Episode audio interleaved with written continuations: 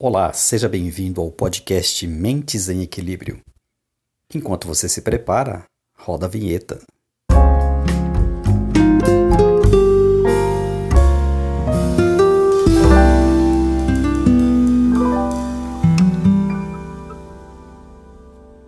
Muito bem, este é o nosso episódio de número 5 e hoje eu quero compartilhar com você um conteúdo muito legal.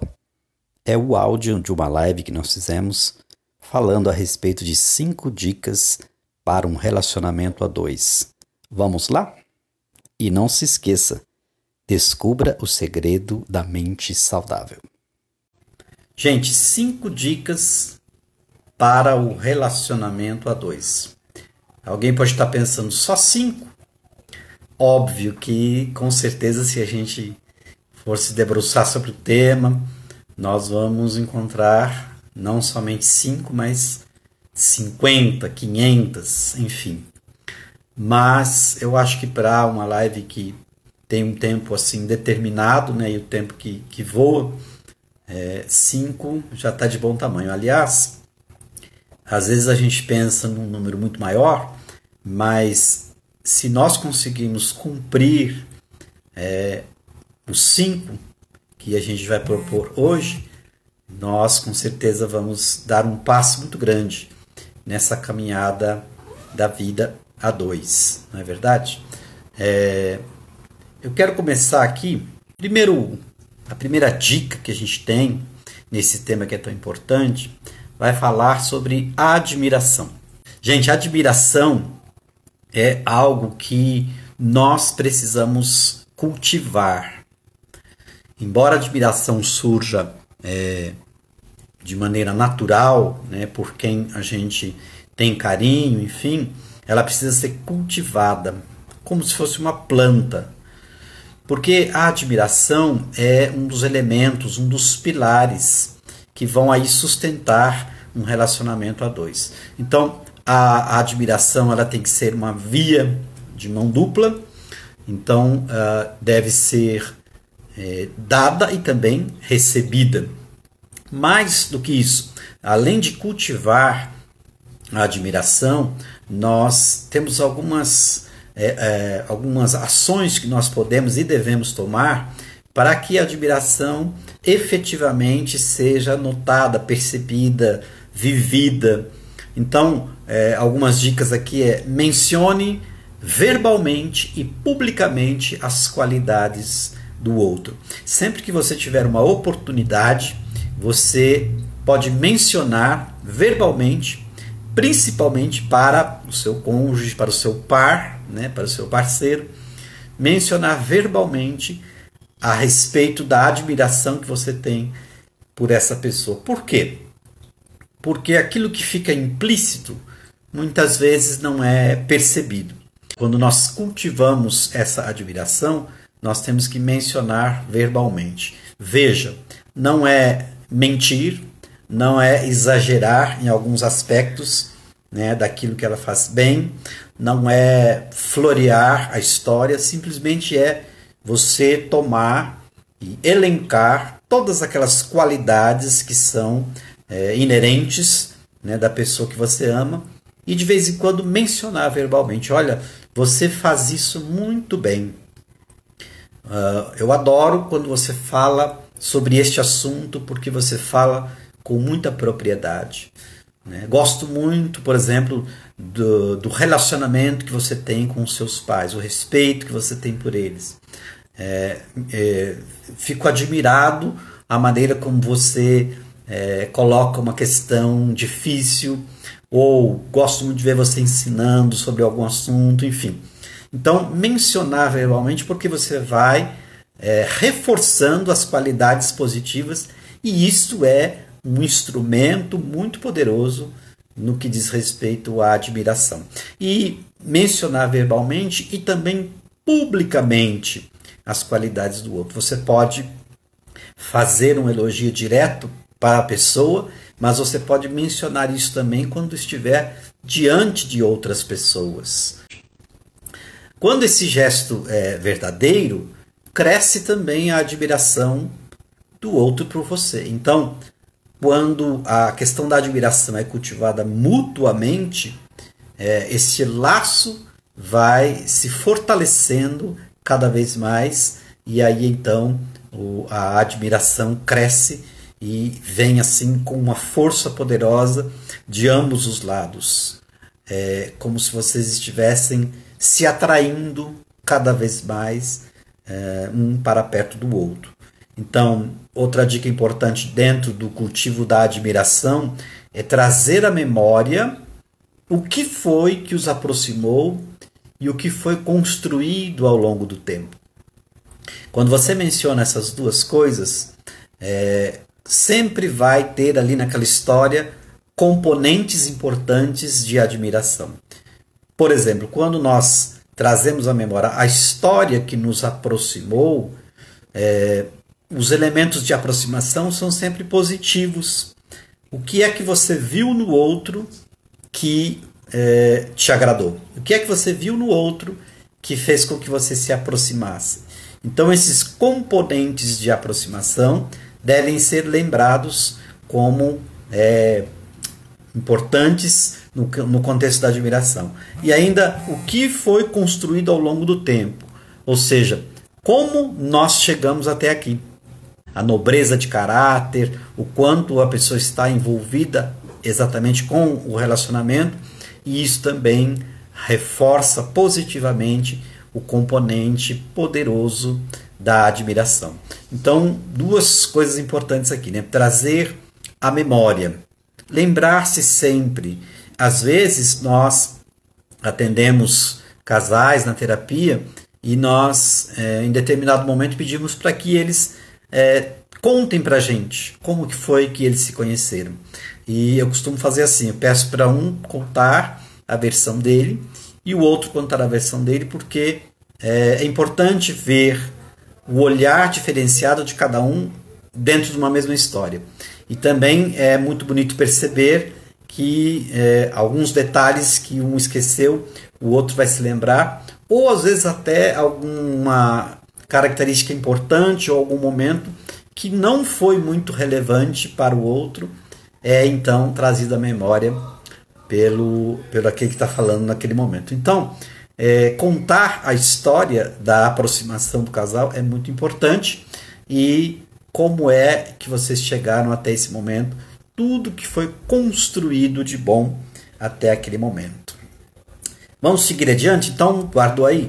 A admiração é a nossa primeira dica. A segunda dica chama-se equilíbrio. Anote aí, se você estiver uh, com papel e caneta, é importante você anotar. Admiração, equilíbrio. Qual é a dica do equilíbrio? Do, os dois envolvidos no relacionamento têm o mesmo tamanho. Grandeza de pertencimento, grandeza de papel mesmo na relação. Então, as, os dois, nos papéis que eles desempenham na relação, eles têm a mesma grandeza. E como é que se encontra equilíbrio, então, todas as vezes que as situações ou é, a natureza das coisas, ou o pensamento diferenciado, ou aquilo que dita a sociedade, traz algum nível de desequilíbrio quando uma situação torna um mais fragilizado ou um outro muito mais forte. Como é que se encontra então este equilíbrio?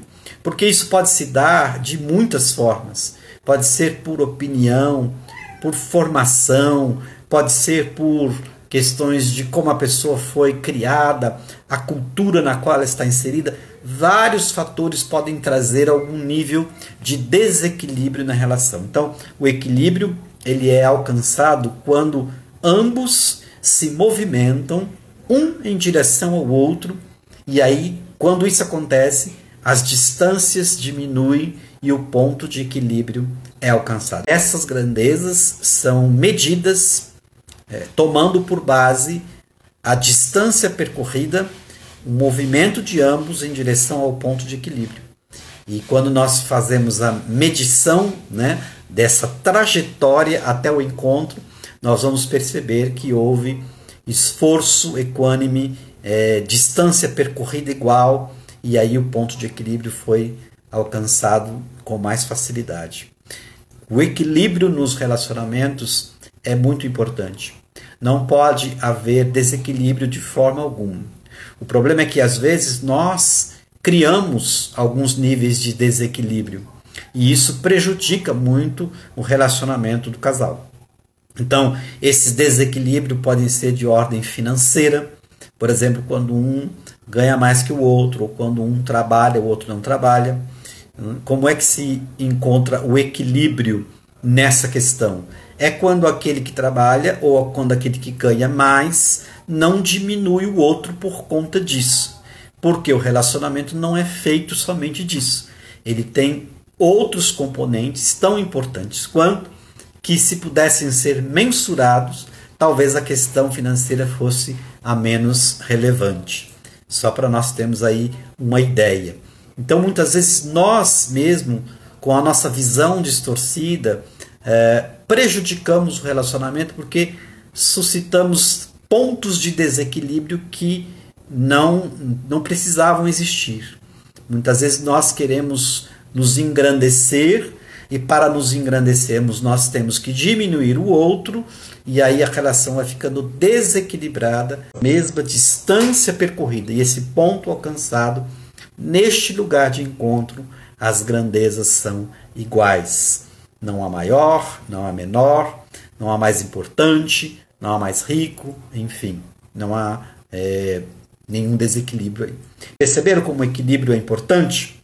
Podemos passar para o terceiro, caminhando aqui então mais um pouco. Culpa. Como é que acontece então a questão da culpa? Assumir a própria culpa e mudar a situação. Então, quem assume culpa muda de postura e traz para si, então, nesse momento, a responsabilidade da mudança. Quando a gente estava conversando sobre isso, eu até brinquei dizendo que é, nós não podemos fazer como o Homer Simpson, quando ele dizia assim: a culpa é minha e eu ponho em quem eu quiser. Né? Eu coloco a culpa em quem eu quiser. Então, não é assim que deve acontecer, não é verdade? Mas o que diz aqui o princípio da culpa? No, dentro de um relacionamento, no andamento das situações, é, conforme as coisas vão acontecendo, nós sabemos que todas as pessoas, em todos os relacionamentos, uma hora ou outra vão estar culpadas de alguma coisa. Por quê? Porque nós não somos perfeitos. Nós cometemos erros. Nós somos humanos tudo aquilo que nós fazemos está é, baseado em algum tipo de é, conhecimento limitado, alguma intenção que muitas vezes não é a mais correta. Quando um problema muito grande acontece dentro de um relacionamento, significa que uh, pode ser que a maior parcela de culpa esteja em uma das pessoas mas quase sempre vai haver parcelas de culpas distribuídas entre os dois. Então, quem assume a culpa, ele nesse momento muda de postura, traz para si a responsabilidade da mudança. Então, assumir a sua parcela de culpa e se é, fazer um, um, um aceno positivo para a mudança, isto é uma atitude madura da parte da pessoa. Só os culpados têm o poder de transformação. Então, esse, na verdade, é um gesto de humildade e demonstra o valor que o outro representa na sua concepção e o lugar que ocupa na sua consideração. Então, veja aqui dois elementos importantes. Quando esse gesto de humildade vem e a pessoa assume a sua parcela de culpa. Quando ele faz isso, ele está demonstrando, né, com esse gesto de humildade, o valor que o outro representa. Nós, quando temos culpa de alguma coisa, é muito difícil assumir essa culpa, porque é necessário uma carga de humildade. Uh, assumir que a gente está errado não é muito natural do ser humano. Assumir que a gente está errado não é natural do ser humano. Então, notem que assumir a culpa está muito ligado com o que a gente já viu anteriormente com as, os outros pilares, as outras dicas, porque exige uma postura de humildade. E isso é também, de alguma forma, caminhar em direção ao outro. Isto é também, de alguma forma, ter essa responsabilidade. Às vezes, nós é, somos muito dispostos para apontar o dedo para o erro do outro. Às vezes, nós estamos sempre dispostos em olhar aquilo que o outro está fazendo de errado. Mas no momento de assumirmos a nossa culpa, aí então nós temos uma dificuldade muito grande. E isso também traz um prejuízo muito grande para o relacionamento. Então, quem assume a culpa tem, neste momento, um, um estado de nobreza. Um estado de nobreza diante da outra pessoa. Porque isso exige que ela negue alguns impulsos naturais que ela tem. Isso mexe com a nossa estru estrutura de ego, com aquilo que nós achamos importante. Uh, não é natural do ser humano assumir culpa, muito menos ter essa humildade e mais, não é? A culpa exige, assumir a culpa exige, além da postura, é, um, algumas coisas que nós temos que, algumas atitudes que nós temos que tomar para indicar para o outro que nós estamos assumindo a nossa culpa. Então, normalmente a pessoa que assume culpa, ele vai diante do outro e também divulga isso publicamente. Então, é, assumir a própria culpa e mudar a situação. Percebam que assumir culpa simplesmente não é só um, um ato em si completo, mas ele exige tomar outras providências para que a situação possa mudar. Então, não é algo que você entende na sua mente, percebe, mas com essa informação você não faz mais nada com isso. Não dá aquele passo adiante, né? Então não é assim que funciona. OK? A quarta dica que nós trazemos hoje vai falar da maturidade. Maturidade é, como a gente sabe, é coisa de gente grande. Gente adulta que assume desafios e responsabilidade e por assumir desafios e responsabilidades cresce ainda mais no relacionamento.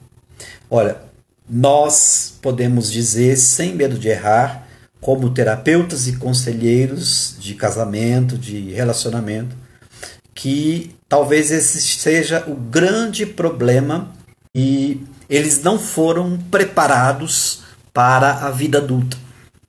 Então, eles têm desenvolvimento biológico, né? chegam na idade, eles têm muitas vezes desenvolvimento intelectual, têm uma, uma formação, uma carreira, enfim, mas eles não têm maturidade emocional falta inteligência emocional. Então nós vemos muitos casamentos em crise, muitos relacionamentos serem totalmente destruídos apenas pela questão da maturidade. E o que é mais interessante que nós temos percebido é que a falta de maturidade vem uh, em maior quantidade por parte dos homens. Nós temos muitos meninos nos papéis de homens. E ah, nesse caso não há então aquele equilíbrio e essa falta de maturidade impede o desenvolvimento de um relacionamento. Um casamento ele precisa de muita maturidade. A vida a dois não é uma coisa fácil. Mas agora é preciso que ele perceba que existe uma responsabilidade. E as responsabilidades são muitas. Então ele precisa adquirir maturidade para perceber que é necessário um outro tipo de, de envolvimento, porque um relacionamento ele é construído de várias outras tarefas. Nós precisamos nos ocupar de cuidar uns dos outros.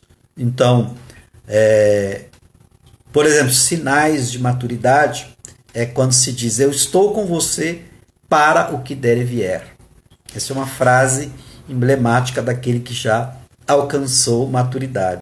Principalmente é, acontece com eles, né, com os meninos, eles começam a comparar a esposa, a companheira, com a mãe. Então ela não faz comida igual a minha mãe, ela não lava roupa igual a minha mãe, ela não mima, né? Como a minha mãe, a tua esposa não é a sua mãe.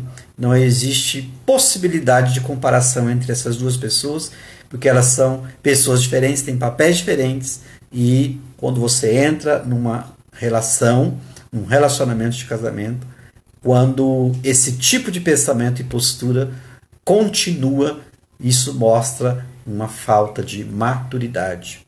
É preciso maturidade também com relação ao orçamento familiar, é preciso maturidade com relação ao tratamento que se dá a, a, a, ao parceiro, é preciso maturidade com relação a o que você faz com o seu tempo livre, porque agora você precisa pensar maneiras de aproveitar o seu tempo livre com coisas que ela também possa participar, que vocês possam fazer juntos, porque aí vocês vão estar cultivando o relacionamento. Já temos perguntas ali. Eu vi que tem uma pergunta da Sueli, da Joana, acho que da Vivian também. A Joana perguntou referente que a dificuldade é maior para o homem de assumir o erro. Você concorda com isso? Eu acho que é uma questão de personalidade mesmo.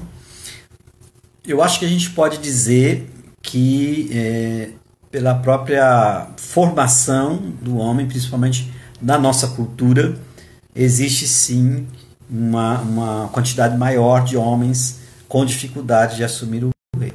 Mas eu acho que a diferença não é tão grande assim, não. Dificuldade de assumir o erro e, e de, de assumir a culpa é do ser humano mesmo, por causa do orgulho, enfim, da formação que teve. Né? Hum. Mas o homem está um pouquinho ali na frente nessa, nessa questão. Legal. E a Sueli falou também referente à síndrome de Peter Pan. Síndrome de Peter Pan é, uh, ou Peter Pan, né, como queiram, no, do inglês, né, é um, uma questão que, que foi levantada pela psicologia. É, na verdade, é um desajuste emocional no que diz respeito ao desenvolvimento psíquico. Então, síndrome de Peter Pan, se vocês se lembram, e muitos especialistas dizem que ele tinha esse desajuste, é exatamente Michael Jackson. Michael Jackson tinha síndrome de Peter Pan porque ele não queria ser adulto. Então ele, ele, ele construiu toda uma cidade, né, um rancho, um lugar onde ele pudesse manter ali brinquedos de crianças e ele convidava famílias para levarem as crianças lá para brincar com ele. Hum, nós sabemos que pela biografia ele foi é, ele foi para o mundo das artes, ele cantava e compunha desde muito cedo e nós sabemos que quando esse trabalho é levado a sério exige muito.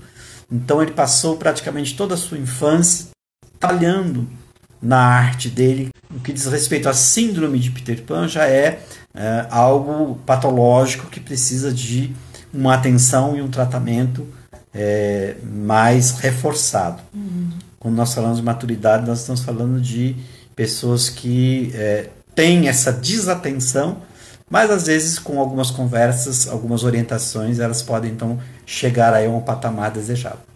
Na maturidade também, o que puxando agora para o lado das mulheres, né? Eu acho que a mulher espera muito isso ouvir do homem. Né? Olha, eu estou contigo até o fim, para o que deve é. Né? E lógico que no casamento a gente passa por momentos de dificuldades financeiras, perda de alguém querido na família. E como que a gente lida com isso, né? A está lidando isso com maturidade ou não? Coloca no lugar do outro, aí entra a questão da empatia, a gente entende né, a dor do outro. Isso é ser maduro, isso é crescer, isso é considerar a dor do outro e se colocar no lugar, falar, poxa, realmente ela precisa da minha ajuda, então enquanto você precisar chorar, estou aqui com você, mas na hora que você estiver sorrindo, eu estou com você também. É, são é nos momentos difíceis e nos momentos felizes juntos, né? O relacionamento é isso. Então, voltando um pouquinho desde o começo, né, não pude participar com vocês, eu acho que o primeiro topo ali realmente é a admiração. Quando a gente admira o nosso parceiro, a nossa parceira, fica muito mais fácil seguir as demais coisas que nós falamos aqui, né? Que é assumir a culpa de cada um, que é realmente admirar o outro, que é realmente chegar nesse ponto aqui da maturidade e entender que um precisa do outro na caminhada. Então isso é muito importante, né, tanto para o homem quanto para a mulher. Mas nós mulheres acho que temos essa necessidade maior de sentir essa segurança, né, do nosso parceiro dizer, ó, estou com você porque deve ir até o fim, né? Eu escolhi caminhar na vida com você. Eu escolhi sonhar com você, escolhi construir a nossa vida com você. Então isso é muito importante para nós mulheres, né? Vamos então à quinta dica. Essa é muito legal. Apesar de ser algo agradável, muitas pessoas ainda é, se ressentem e ficam pensando, né, se vão ou não praticar isso, mas é uma coisa tão simples que exige tão pouco nós vamos falar a respeito da gratidão. Gratidão é então a quinta, quinta dica de hoje. Quando a gente tem gratidão, é, é, significa que nós olhamos com atenção, percebemos e valorizamos aquilo que nós conquistamos juntos. Percebam que conquistas são conquistas é, de duas pessoas. Ninguém conquista nada sozinho dentro de um casamento isso é muito complicado. Embora muitas pessoas é, arrogantes e egoístas possam olhar para até onde o casamento chegou e tentar dizer né, que ele chegou sozinho até ali, que ninguém o ajudou. Uh, na verdade, toda conquista ela precisa ser é, socializada, celebrada. As vitórias nunca são únicas de uma pessoa só. E como que a gente faz isso? Como que a gente formaliza a gratidão, Miriam? Olha, eu vejo assim, quando a gente conquista algo junto, a comemoração, por mais simples que seja, ela deve ser feita. Né? Às vezes você não pode fazer uma viagem para comemorar determinada situação, mas você pode fazer um jantar, você pode fazer um café da manhã especial, pequenas coisas, né, que vão fazer a diferença, que vão trazer memórias afetivas, que vão trazer boas lembranças. Então, ter gratidão por tudo aquilo que a gente conquista junto é importante. É reconhecer no outro que eu não conseguiria se não fosse a ajuda dele. É, então, custa a gente poder falar isso, né? Entra de novo na questão da admiração.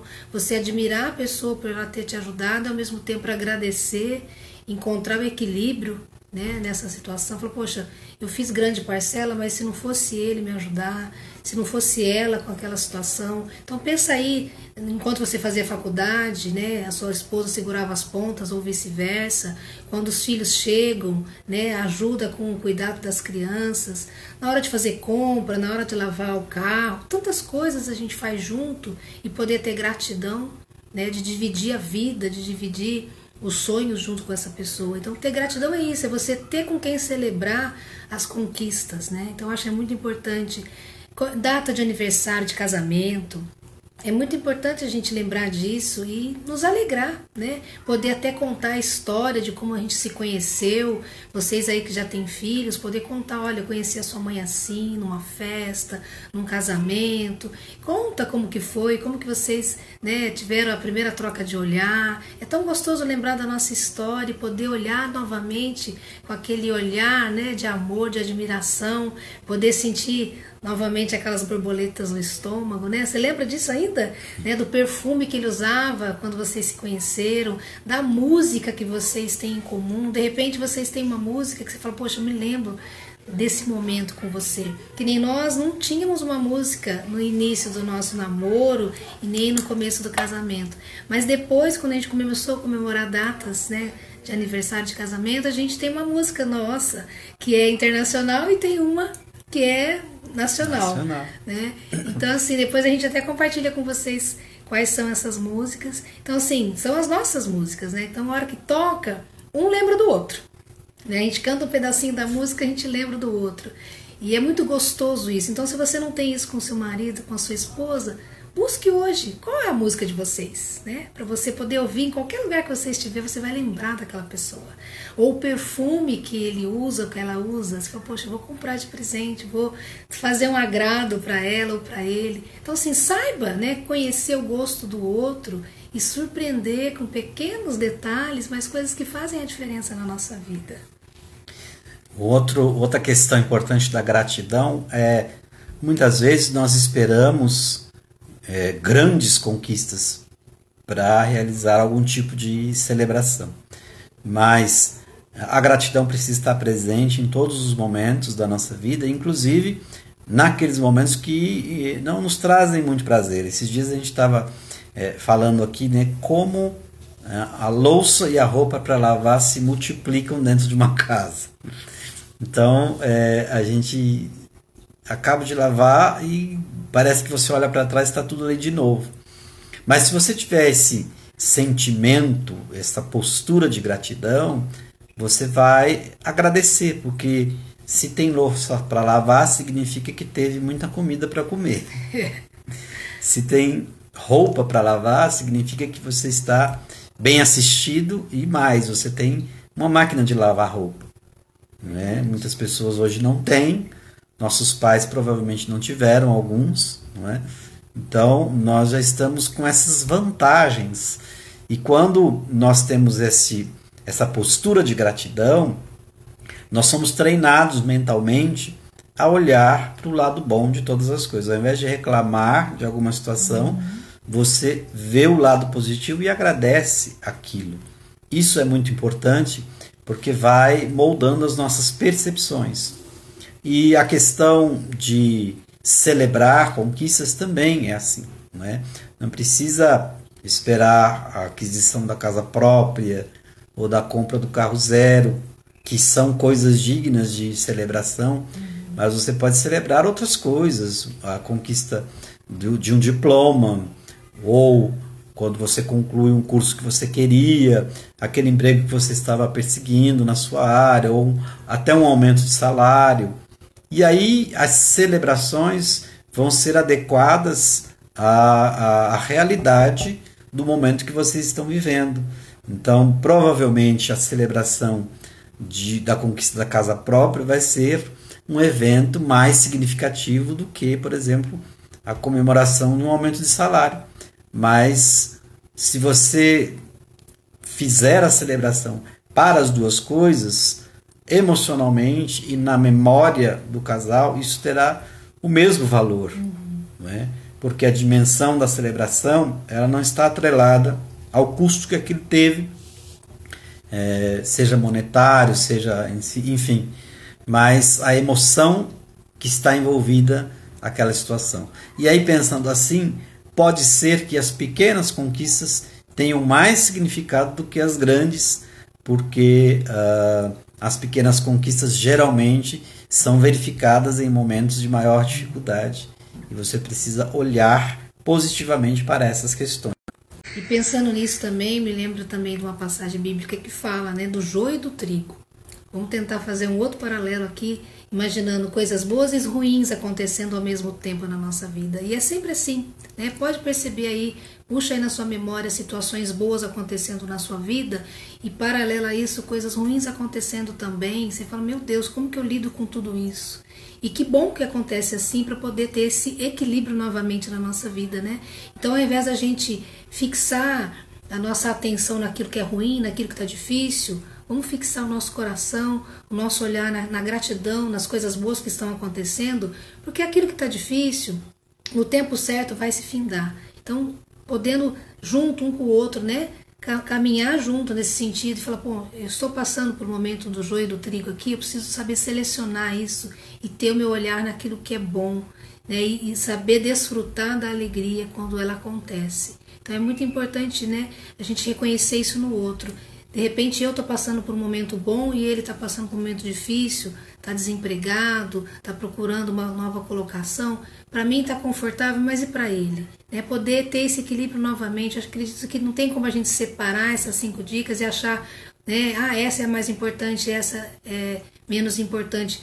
Uma coisa vai puxando a outra, né? Uma coisa vai trazendo a outra. A hora que a gente chega nesse momento da gratidão significa que a gente passou pela maturidade, a gente passou pela questão de assumir a culpa, a gente reconheceu esse dar e receber, esse equilíbrio que precisa haver no relacionamento, né?